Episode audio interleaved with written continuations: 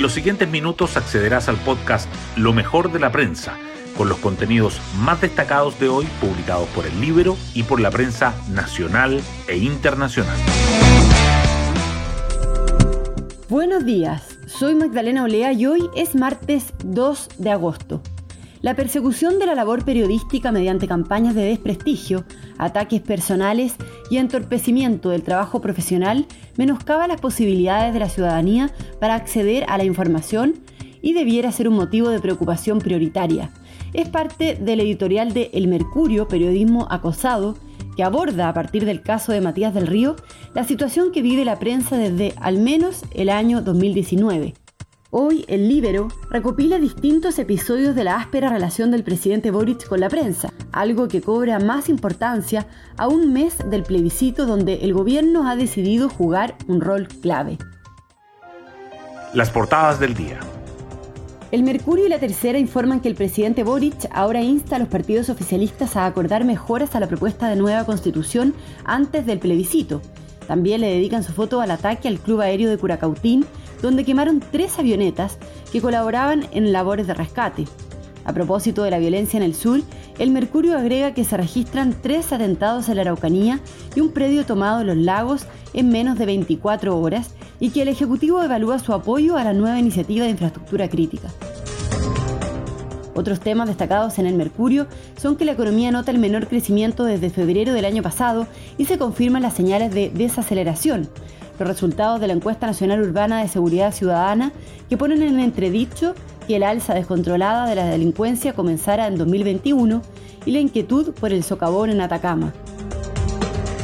La tercera, en tanto, resalta que directores de TVN de oposición acusan razones políticas tras la salida de Matías del Río del programa de Estado Nacional. A las encerronas en autopistas, más de 400 accesos, cámaras de baja calidad y un nulo espacio para la presencia policial y que Estados Unidos da muerte mediante un dron al número uno de Al Qaeda. El diario financiero, por su parte, titula que la Fiscalía Nacional Económica investiga las aplicaciones de reparto y pide a los locatarios antecedentes de los contratos. Subraya además los profundos cambios que trae la reforma tributaria a los impuestos de herencias y donaciones e informa que la economía se encamina a caídas desde agosto o septiembre. Hoy destacamos de la prensa. En un nuevo cambio de postura, Boric insta al oficialismo a llegar a un acuerdo de reformas antes del plebiscito. El presidente, que hace una semana pidió convenir las mejoras a la nueva constitución después del 4 de septiembre, ahora llamó a un acuerdo previo.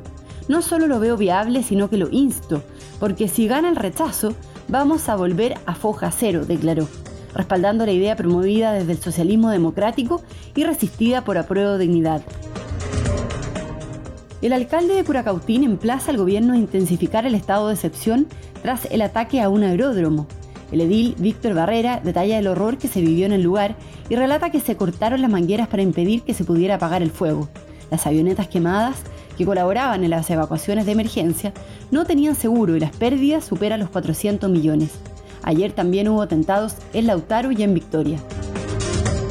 La economía se desacelera en junio y los analistas ven signos de recesión en algunos sectores. El IMASEC creció 3,7% en junio, la menor expansión desde febrero de 2021, y dejó el promedio del segundo trimestre en 5,7%, por debajo del 7,2% de enero-marzo. La banca y la industria alertan por el estancamiento y llaman a un pacto para impulsar la economía. La falta de recursos no puede ser la justificación para violar los derechos humanos, dijo la ministra de Salud María Begoña Yarza, reafirmando la acusación de torturas contra el Hospital Psiquiátrico de Valparaíso al ser interpelada en la Cámara de Diputados ayer. Jimena Osandón, quien lideró la instancia, criticó las evasivas de Yarza. Otras noticias.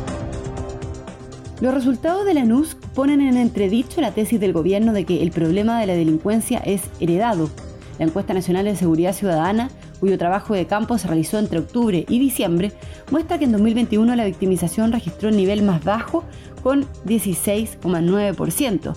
Sin embargo, la sensación de inseguridad llegó a un máximo histórico de 86,9%.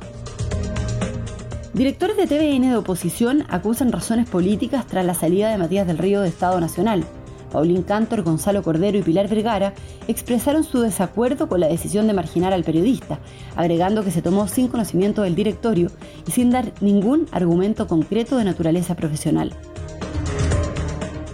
La democracia cristiana lanza el comando por el apruebo y la vieja guardia del partido se organiza por el rechazo.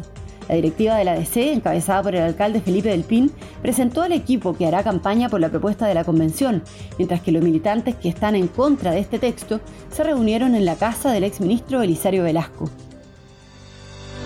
Y nos vamos con el postre del día. Star Wars, El Señor de los Anillos y Game of Thrones son las semanas más frenéticas del streaming. Este viernes, con el estreno de The Sandman en Netflix, empieza el periodo más álgido que recuerda la industria de las series hechas para plataformas. Algunas parten desde un piso más sólido que otras.